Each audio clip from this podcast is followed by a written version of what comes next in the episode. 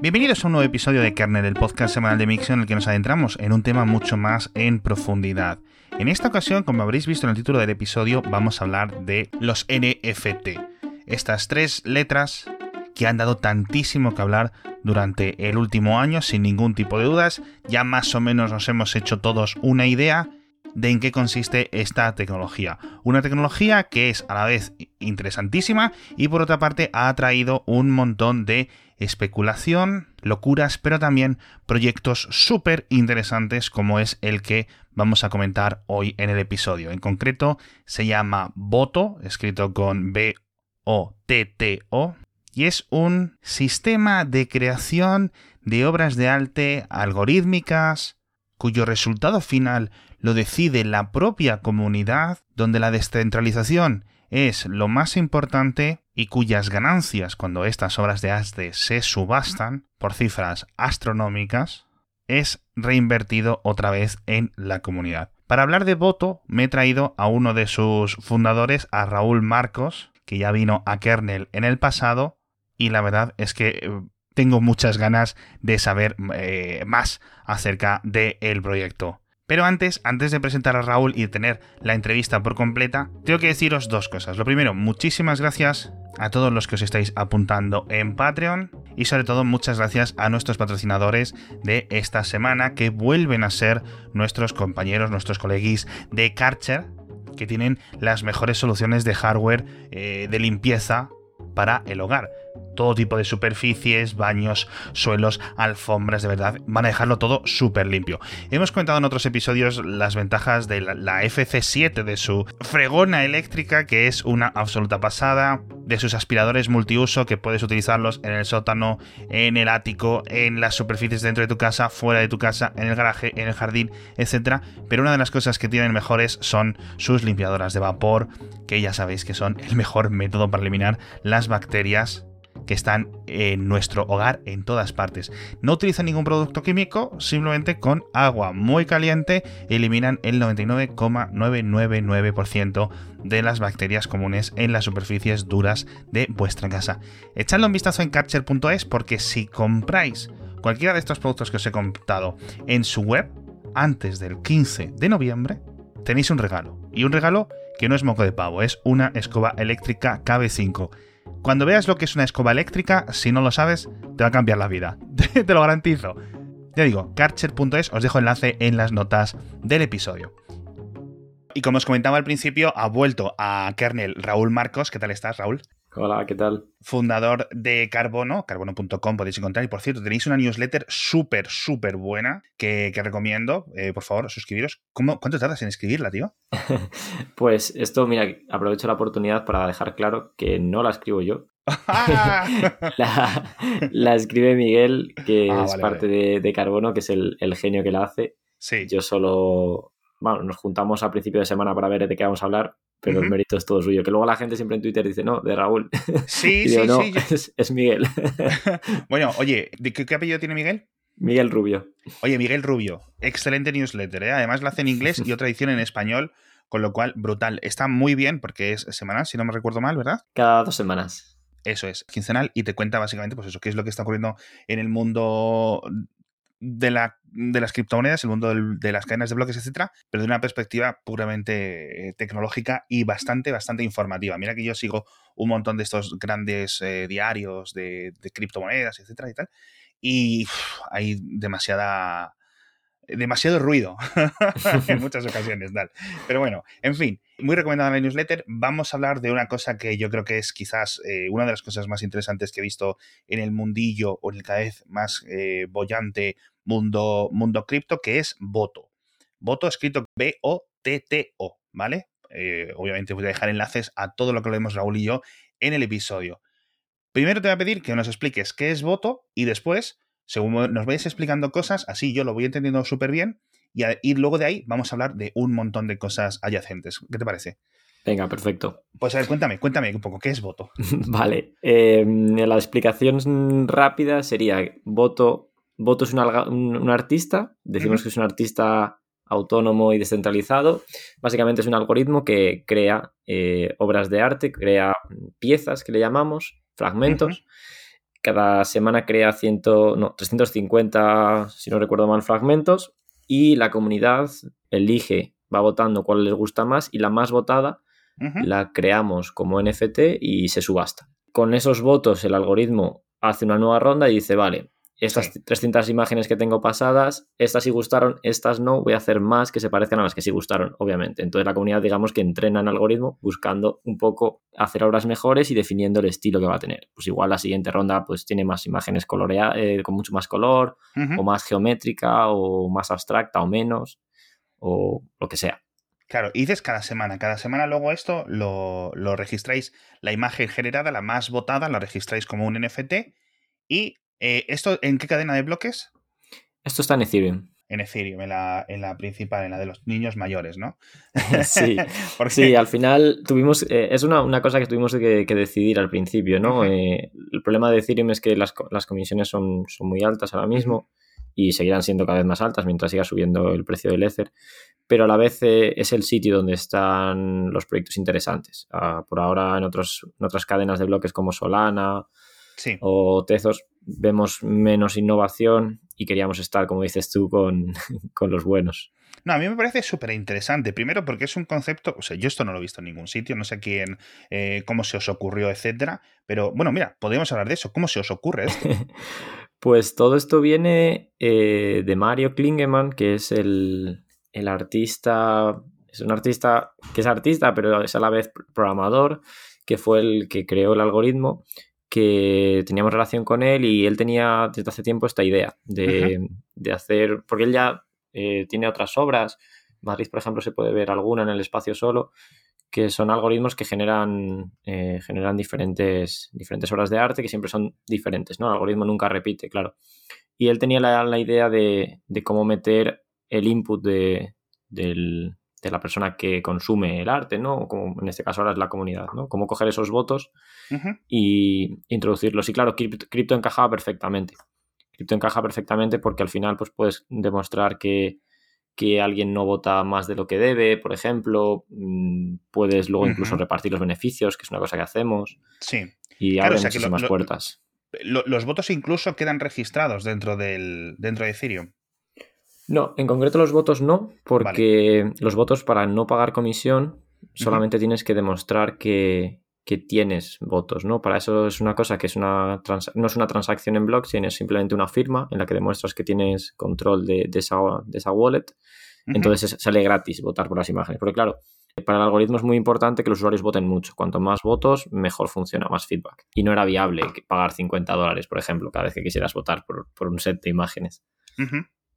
Claro, porque yo lo que también he visto es que tenéis vuestra propia, vuestro propio token, que se llama igual, ¿no? Que se llama voto. Sí, claro, esto eh, en NFTs eh, en los últimos, últimos seis meses, digamos casi un año, se, ha estilado mucho el artistas, que, está genial, crear una colección, digamos, de NFTs coleccionables, eh, emulando un poco a los CryptoPunks, de 10.000 habitualmente y venderlos y ya está. Nosotros podríamos haber cogido el algoritmo, generar 10.000 imágenes y venderlas, pero nos parecía poco interesante porque no tenía continuidad. Claro, para meterle continuidad le creamos por encima una criptomoneda que se llama Voto y esa criptomoneda, pues claro, teníamos diferentes opciones, ¿no? Lo bueno de tener una criptomoneda es que tú puedes decir, vale, quien tenga la criptomoneda tiene permiso para votar, ¿no? Y quien tenga la criptomoneda puede recibir de alguna forma, directa o indirectamente, recompensas, ¿no? Puede recibir pues incluso NFTs, puede eh, recibir parte de los beneficios. Y luego, al tener la criptomoneda, pues tuvimos que decidir, ¿no? Eh, ¿Qué hacer con ella? Una opción, obviamente, era venderla, que es lo que pues mucha gente ha hecho, ¿no? En algo similar a una, ICO. Pero nosotros no queríamos hacer eso, no, no nos iba esto de, de, buscar inversores y tal, hacíamos esto porque nos parecía interesante. Entonces lo que hicimos fue eh, esta criptomoneda, crearla y regalársela a 25.000 personas que habían usado en el pasado eh, diferentes proyectos de NFTs. Ok. Y luego, una de la. nosotros tenemos una, pequeña parte también, como parte del proyecto, del, equipo, digamos, que hemos lanzado el proyecto. Y luego lo restante eh, se queda dentro del proyecto para que la propia comunidad decida cómo se puede usar. Igual en el futuro, por ejemplo, pues igual hay otro algoritmo diferente y igual, pues claro, ese nuevo artista que haga ese algoritmo, pues igual se le paga con la criptomoneda. Vale, ya te he entendido. Vale, entonces, para votar, ¿quién puede votar? En principio, si yo compro voto, que por cierto, ¿en qué cadena de bloques está voto o cómo funciona? En Ethereum también. También en Ethereum, vale. Hmm. Es decir, estos 25.000, que imagino que habrá aumentado el número de personas que, tengan alguno de estos tokens, pueden entrar y votar. ¿Más o menos cuánta gente vota cada semana? Uf, no, no, te, no te sé decir, no tengo los números. La última que ganó, eh, ganó, creo recordar, con 1.500 votos. Ok, vale, vale, vale, vale. No, es bastante interesante porque luego, oye, ok, se vota, simplemente tienes que verificar que tienes voto, que tiene, nunca mejor dicho, ¿no? Que tienes, que tienes, que tienes esta cripto, ¿vale? Es decir, con simplemente entras en, por ejemplo, en voto con tu MetaMask y ya vale o. No, lo que hacemos es eh, que tienes que. Una cosa se llama stake, que es bloquear los votos dentro del proyecto, de forma que vas, ganando durante, con el tiempo vas ganando derechos. Porque claro, no tendría sentido que tú pudieras comprar, digamos, 100 votos y ya pudieras votar mucho. Porque vas ganando puntos, por así decirlo, para gastar según la cantidad de votos que tienes y cuánto tiempo los has tenido. Para recompensar también, pues obviamente que con el tiempo vas ganando poco a poco. Vale, eso lo entiendo un poco menos, pero, pero, pero confío en ti. Ok, ok, vale. Entonces, eh, se subasta, vale. Y aquí entonces cada semana sale una obra de arte generada por este algoritmo que, oye, pues son resultonas desde un punto de vista artístico eh, y tecnológico incluso. Y la gente tiene cuánto tiempo para acudir a la subasta. Claro, la subasta eh, nosotros la hacemos en Super Rare, que es la plataforma. Hay diferentes plataformas ¿no? de, NFTs eh, en cripto y ah, se han ido posicionando diferente, de diferente forma. ¿no? OpenSea es la más grande y es un poco como eBay, es un marketplace muy abierto, mientras que otras como Super Rare están más enfocadas en, en arte y buscando ser menos cripto y más arte por eso queríamos estar en, en, Super Rare. Y entonces nada, simplemente creamos la obra como NFT y hay 48 horas para hacer, para la, subasta, perdón, dura 48 horas, aunque siendo sinceros, la acción casi siempre pasa en las últimas horas. Ya. Sí, bueno, se acelera, ¿no? Como en, como en cualquier eh, sitio tradicional de arte. Vale, estoy interesado de todas formas en el paso, es decir, una vez que se genera, una vez que se, se elige cuál es la obra ganadora, por decirlo de alguna forma, ¿Cómo llega a, a, Super Rare, por ejemplo? Es decir, ¿sois vosotros? ¿Hay algún proceso técnico a través del blockchain que lo realiza? ¿Cómo se hace? Claro, no, ahora somos, somos nosotros, eso por ahora es inevitable. Al final este proyecto, nuestra, hemos hecho todo lo, todo lo posible, todo lo que está en nuestra mano para descentralizarlo, para que sea de la comunidad. Nosotros siempre decimos que, el proyecto no es nuestro, es de la gente que tiene el token. Sí. Y de, por eso se lo regalamos a, a 25.000 personas, se lo queríamos queríamos que esas personas fueran dueñas del proyecto y entonces buscamos a la gente que ya había participado en NFTs. Pero claro, mientras, o sea, poco a poco se puede ir descentralizando más, pero hay algunas partes que por ahora tenemos que hacer nosotros, como puede ser, por ejemplo, la gestión de, esto, de, quién crea el, el, NFT. Al final, para crear el NFT, pues tienes que tener acceso a la cuenta que es la que lo crea, que es la cuenta oficial de, voto, que es una wallet de Ethereum. Y pues hay que subir una imagen, ponerle una descripción. La descripción ahora la genera eh, GPT-3, eh, el algoritmo, esta famosa herramienta ¿no? que genera textos, que tal. Entonces, con la imagen que, ha ganado, se genera una descripción, que es la que usamos en, el NFT, y lo creamos.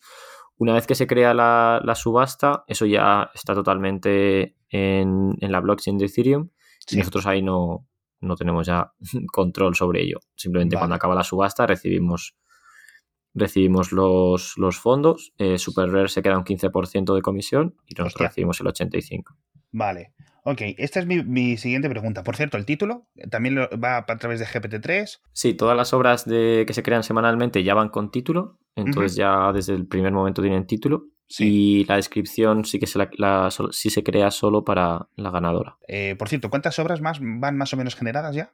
Eh, pues hemos creado, o sea, hemos subastado ya tres. Vale. Eh, llevamos tres semanas de proyecto realmente. Parece que llevamos meses, pero llevamos tres semanas.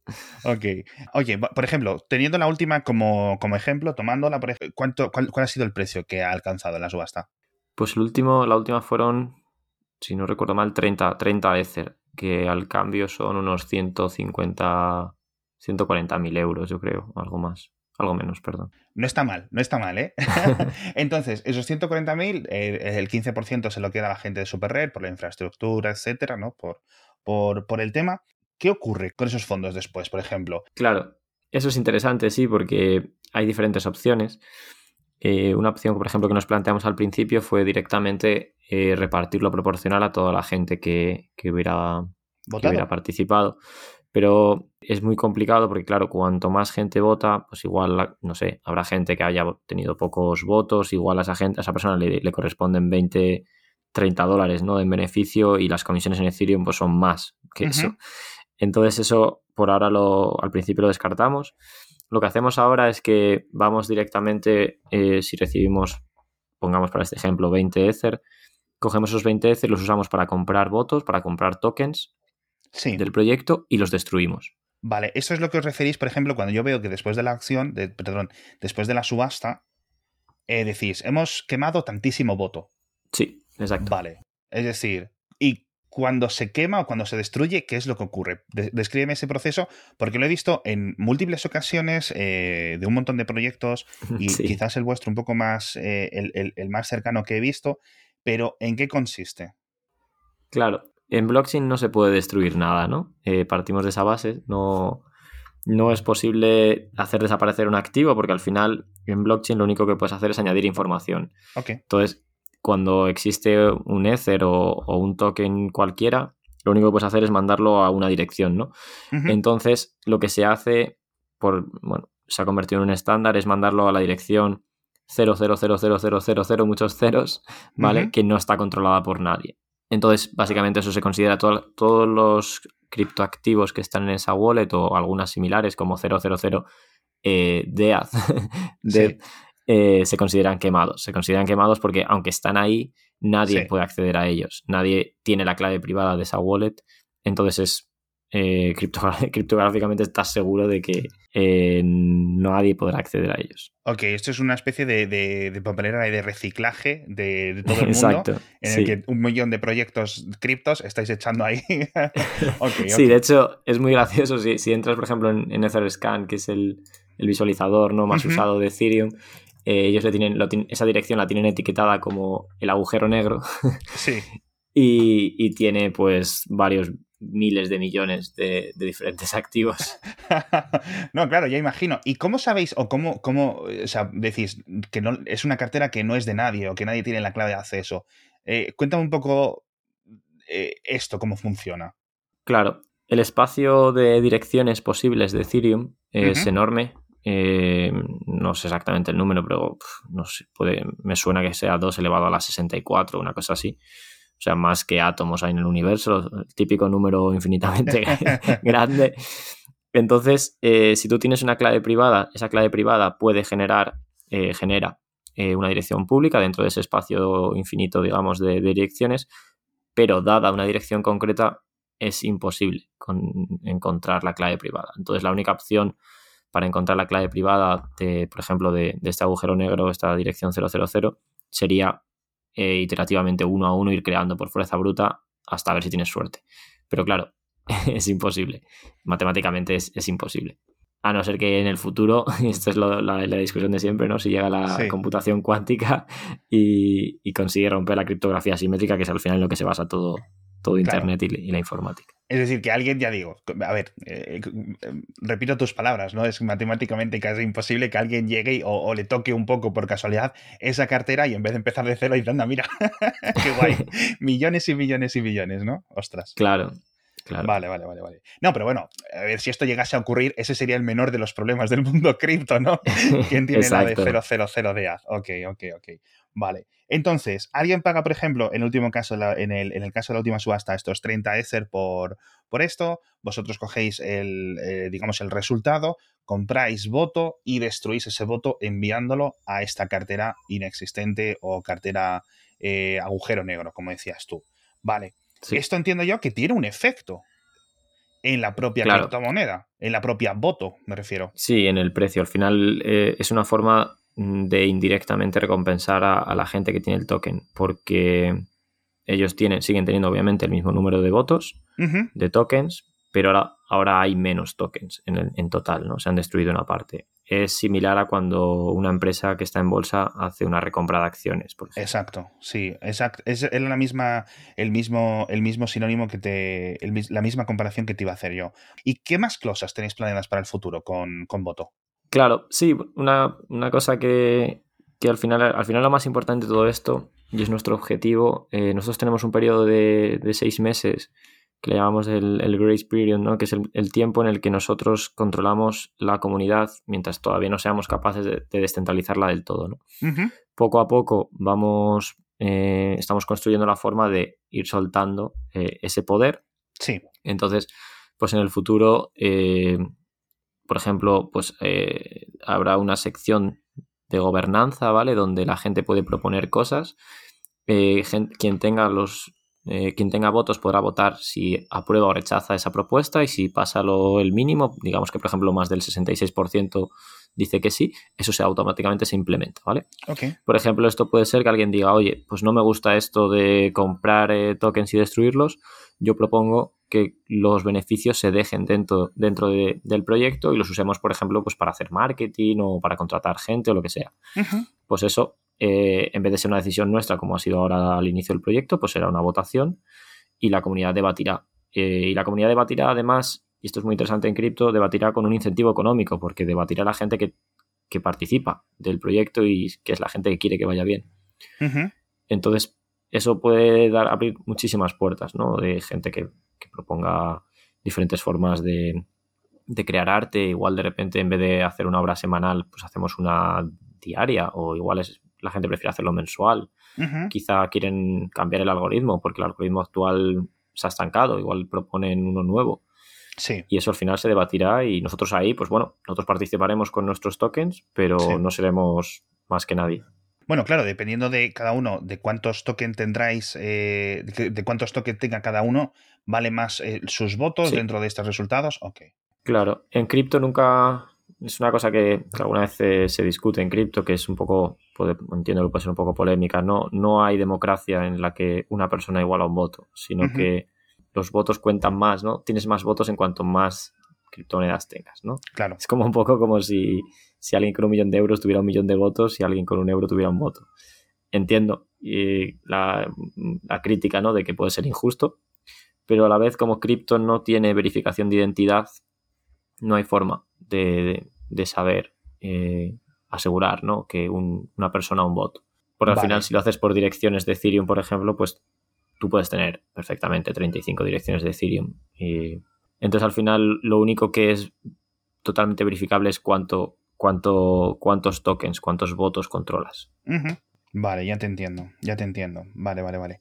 Bueno, vamos a hablar un poco del tema de los NFT, porque yo creo que este es uno de los proyectos más, más interesantes dentro de la rama tecnológica barra artística dentro del mundillo de los NFTs, pero yo estoy en un estado en el que lo entiendo, pero no lo entiendo. ¿Sabes a lo que me refiero? Y creo que mucha gente en la audiencia también le ocurre lo mismo, porque claro, vemos el, tema de, ok, eh, ya creo que hemos entendido todos lo que es los NFTs, es decir, no vamos a ir a esa base de explicar qué es un token no fungible, qué significa esto, ¿no? Las diferencias entre tener eh, el token de algo y tener esa cosa en propiedad, las comparativas con los cromos de Pokémon, con, los con las Magic, las comparativas con los cromos de béisbol de los estadounidenses, todas estas cosas yo creo que la mayoría de los oyentes de, de kernel ya las, ya saben. Pero, ¿en qué se diferencia? Es decir, ¿cuál sería el de todos estos ejemplos, ¿vale? Incluyendo las subastas de arte clásico, estas típicas que hacen en Sotheby's y en todas estas casas, etcétera. ¿Cuál sería? Eh, es que no sé ni cómo preguntártelo, es decir. Creo que te entiendo al final. Sí, como decía, los NFTs al final no dejan de ser más, eh, siempre digo, es un nombre horrible, NFT. Fungible Token es como un nombre que no... Como siempre en cripto sobrecomplicamos las cosas, ya son bastante complicadas, pues además luego con estos nombres. Al final es un certificado digital. Eh, el certificado digital, un certificado digital a primeras no, no parece una gran innovación, ¿no? Pero tampoco lo parecía Bitcoin, ¿no? En su primer momento de, bueno, un activo digital que no puedes gastar dos veces, pues muy bien. Pero al final eso, cuando la gente empieza a desarrollar ideas eh, encima de ello, trae cosas muy interesantes, ¿no? Entonces al final, eh, ese certificado digital que parecía que no era nada, de repente es algo que te permite, por ejemplo, a un artista, es algo que a mí me encanta los NFTs, permite que a un artista cree un NFT y lo venda por eh, mil euros. Y luego lo compro yo. Y yo te lo vendo a ti y tú lo compras por dos mil. El artista, como es eh, como todo esto va a través de, smart contracts y de NFTs, recibe, por ejemplo, probablemente lo normal es entre un 5 y un 10 de cada reventa que se haga, de por vida. Ya solo eso eh, me parece súper potente. Significa que, tú puedes vender arte digital y, que ese arte digital, igual que pasa, por ejemplo, con, los royalties en el mundo de la música o audiovisual, eh, en arte pase. Antes esto no pasaba.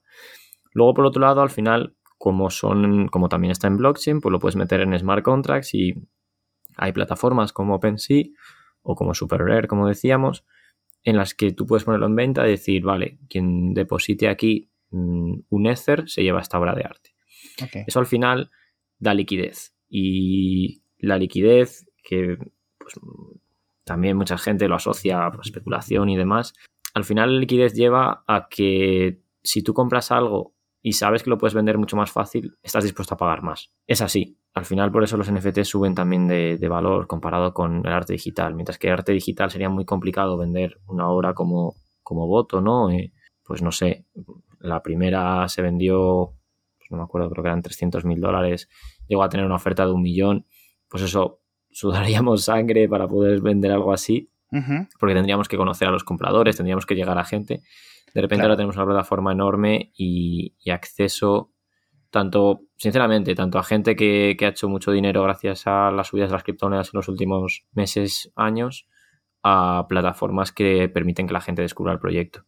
Y esto se sale un poco de la vida tradicional, que como decías, ¿no? De una subasta en, en Sotheby's, que es un mundo que pues a, mí me queda muy lejos en lo personal, ¿no? Yo nunca he ido a una subasta así no me voy a poner un, smoking para ir a una gala, habrá quien lo haga, pero todo esto crea una forma de hacer arte eh, mucho más acorde, creo, a los tiempos actuales. Eh, al final nosotros, yo por lo menos, y mucha gente seguro que también pasa más tiempo en, Internet que en la vida real, tiene más sentido o tiene sentido que también haya representación del arte en este mundo me, gustan dos cosas que has dicho. Me gusta la, parte que has dicho de, añadir eh, liquidez al proyecto y lo de la facilidad de venta.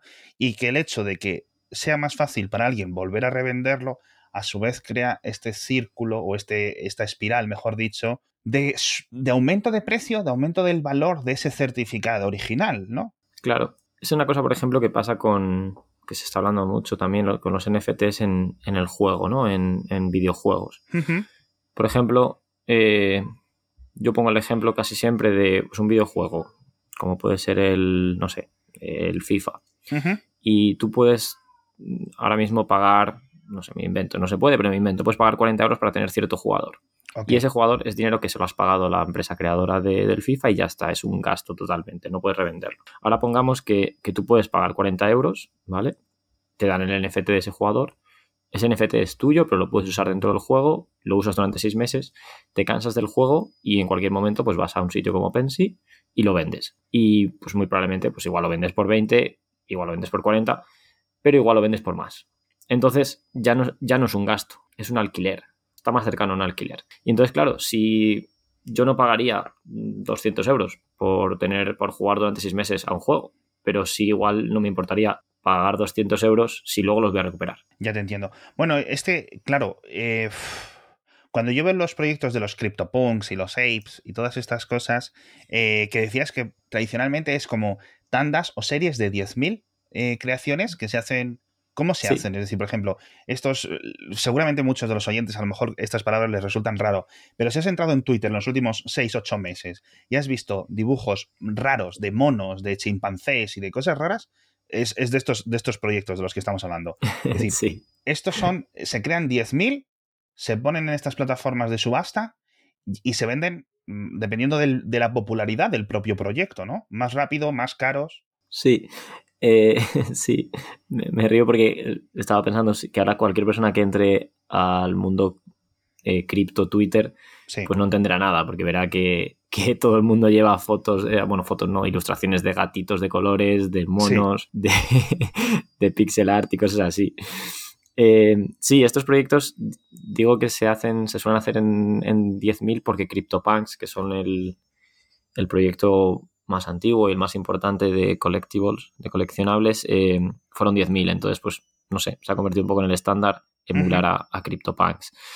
CryptoPunks nació, si no recuerdo mal, en 2010 finales de 2016 creo que fue, por Larva Labs, que al final son dos, dos desarrolladores que, que hicieron pues una serie de eso, 10.000 eh, punks que tienen diferentes cualidades. Hay pues 9.000 y pico que son humanos, de esos 9.000 humanos la mitad son mujeres, la mitad son hombres.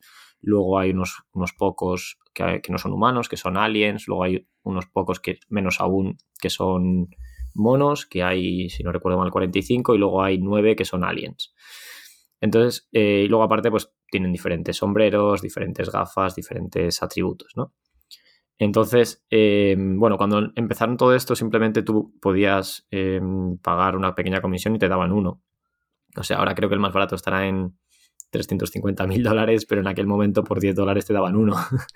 Lo que pasa es que, claro, en aquel momento, pues mucha gente, pues lo vio y dijo, pues vaya, ¿para qué quiero yo esto? prefiero comprarme un bocadillo y una Coca-Cola. claro. Pero bueno, como, pues como siempre hemos escuchado, historias, ¿no? De, no sé, igual Van Gogh que regalaba eh, dibujos y nadie los quería y luego ahora, pues cientos de años después valen lo que valen. Pero esto es un poco igual, lo que pasa es que como todo en cripto se ha acelerado el tiempo y en solo cuatro años ha pasado esto. Ahora la realidad es que valen más simplemente pues por la, rareza, ¿no? Eh, los hay básicos, digamos, que son hombres o mujeres normales con pocos atributos y luego están pues los que os digo, lo que digo de monos o aliens que como hay muy, muy pocos y muchísima gente los quiere, pues valen millones. Eso es, y es que al final eh, es un tema de, bueno, primero hay un elemento de especulación, obviamente, con todos estos criptoactivos, eh, yo creo que claro. Eh, innegable, ¿no? Es decir, ¿por qué son 10.000? ¿Son populares?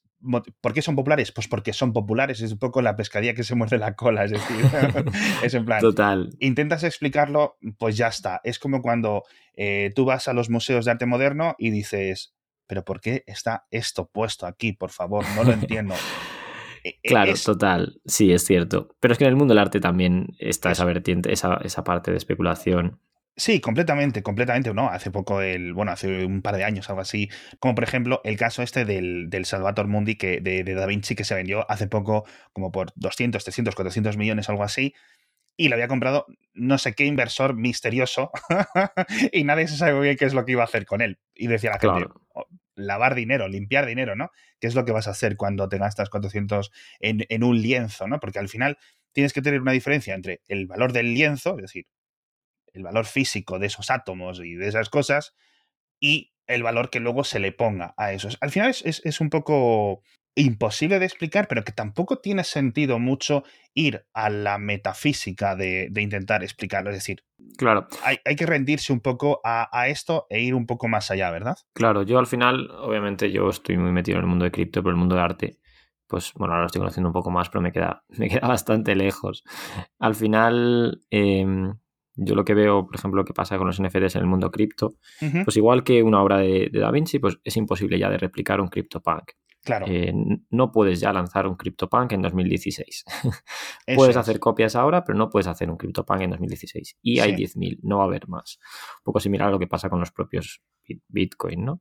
Entonces, al final, eh, lo que ha pasado con los CryptoPunks ha, se ha convertido en un símbolo de estatus dentro de, de cripto. Cripto como, digamos, como tribu urbana, como comunidad, uh -huh. eh, pues durante muchos años eh, ha ido creando sus propios símbolos y sus propios símbolos de estatus. Y al ser algo 100% digital, pues muy probablemente, y, y, habiendo muchísima gente que se ha hecho millonaria, con cientos de millones algunos, pues han tenido que, bueno, han tenido no, han buscado sus formas de, de destacar dentro de su propia comunidad. Tradicionalmente, alguien millonario igual se compraba una casa increíble, una oficina increíble y ponía cuadros físicos en la oficina, como criptos digital, lo único que tienes es tu perfil de Twitter. Y entonces claro. igual sí que igual tienes un, un Lamborghini famoso, como el famoso Lamborghini en casa, pero lo más normal eh, que hace la gente es eh, pues decir, he invertido en esto, he comprado sí. esto. Curiosamente, gastarse 500 mil dólares en decir he comprado 500 mil dólares de esta criptomoneda, a la gente le da bastante igual. no es como nadie habla de sus inversiones tampoco, ¿no? En el mundo real, digamos. Pero sin embargo, decir, mira qué, qué, qué CryptoPunk he comprado y me lo, he puesto, me lo pongo de perfil, ahora me representa por ahí. Sí. De alguna forma, no sé, no entiendo muy bien por qué, pero de alguna forma se considera que tiene, que es un poco más, tener un poco más de clase que hablar de inversiones, cuando al final todo el mundo sabe lo que cuesta un, un, un o un NFT. Pero bueno, es una forma de saber que esa persona, una de dos, os ha gastado mucho dinero o fue uno de los afortunados que en 2016, 2017 sí. eh, lo compró por 10 dólares. Sí, a mí me parece eh, que has dicho de nuevo un par de cosas interesantes. El símbolo de estatus, el tener un Lamborghini, el que te vean paseando por Lamborghini, sea por Marbella, sea por Santa Mónica, sea por Mónaco, por Londres, por Singapur, por todos estos sitios. Tú puedes ir, ya no solo es decir, bueno, voy, pues voy en un Dacia, ¿no? a la discoteca por la noche, ya no es eso, pero puedes ir en un coche súper deportivo que en vez de costar 2 millones, como no sé qué Bentley o no sé cuánto, modificado, cromado, etcétera, que puede ser una locura, pues cuesta 100.000. 100.000 euros, ¿no? Y dices tú, ya es un buen coche, una buena experiencia, va súper cómodo, te lleva una limusina, etcétera, ¿no? O incluso puedes ir en un tanque. Es decir, yo qué sé, cualquier cosa que sea, el, el, caso es destacar, ¿no? Cuando, cuando llegas allí, porque es ese símbolo de estatus. Por otra parte, eh, hablaba yo antes del tema de las cartas Pokémon, que quizás, o las cartas de béisbol, que, pueden ser un, ejemplo. ¿Por qué hay unas que cuestan más y, son más buscadas que otras? Primero, ¿por qué hay menos? Como decías tú, esta escasez eh, directamente escrita dentro del proyecto, eh, puesta en piedra desde, desde el inicio, con el caso de los CryptoPunks, y ¿por qué una carta de Pikachu o de Charmander, no sé qué, vale más que la del Pokémon número 730, que no me sé ni el nombre, pues porque es más popular, porque la gente la reconoce más, porque no lo sé. Al final un poco, yo recuerdo cuando era adolescente, yo no sabía jugar las cartas Magic, pero mis amigos sí. Y todo el rato están hablando de la Black Lotus. Y la Black Lotus para arriba y la Black Lotus para abajo. Y dicen, no, esto es una carta que, si te la toca, si abres un sobre y te toca...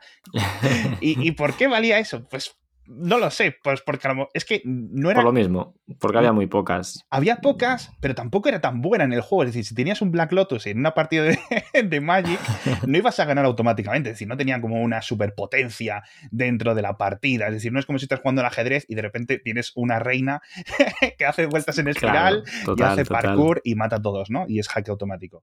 Eh, sí, e incluso con esas propias cartas. Bueno, yo es que, bueno, mi primer, entre comillas, trabajo fue, fue vender cartas de Magic. ¡Hostia! Al final todo da vueltas, ¿eh? sí, cuando tenía 12, 13 años tenía una tienda en eBay y vendía cartas. Obviamente a, nombre, a nombre de mi madre, que es una santa. Eh, y, por ejemplo, sí, el caso de los Black Lotus, que pues algunos vendimos, yo y mi socio, realmente la carta, en Magic puedes tener la carta y son todas iguales para jugar, esté rayada o no rayada, y sin embargo una carta en mal estado, un Black Lotus en mal estado, de aquella costaba igual 400 euros y una en buen estado igual eran 10.000. Y la carta daba la misma utilidad, pero claro, si lo querías coleccionar, si querías tener, eh, tenerla guardada, etcétera, etcétera, pues todo el mundo la quería en buen estado. Exacto. Y la utilidad era la misma. Pero tú eras el tío guay que tenías un Black Lotus en buen estado por ejemplo. Y eso, pues, lo, que, lo que atraía, ¿no? Pues eso. Gente atractiva, parejas, éxito en la vida, ¿no? Que es lo que. lo... que siempre ha sido el, mundo de Magic, sí. eso es, eso es. Oye, no, a ver, es que eh, al final no es más que esto. Hay super proyectos súper interesantes como, como los CryptoPunks en 2016, como Voto en, en, 2021, cosas que vais a hacer en el futuro que me parecen también eh, completamente fascinantes, pero yo creo no hay más significado. O sea, del, del, que has dicho tú, del estatus, de la liquidez, de la inmediatez, de la facilidad de venta, de, de, intercambio, etc. Y yo creo que este tema de los, de los NFTs, a, pesar de que dices tú ese, el, nombre, el nombre feo que tienen, yo creo que una vez que esto se convierta más en un, algo que no existe, es decir, como por ejemplo, tú no necesitas saber cómo funciona el protocolo HTTP para navegar por Internet, ¿no? O para descargarte este podcast. Está ahí, existe y funciona. No tienes que preocuparte, es instantáneo, etc. Yo creo que esto en el futuro acabará, acabará siendo parte de la, de la infraestructura.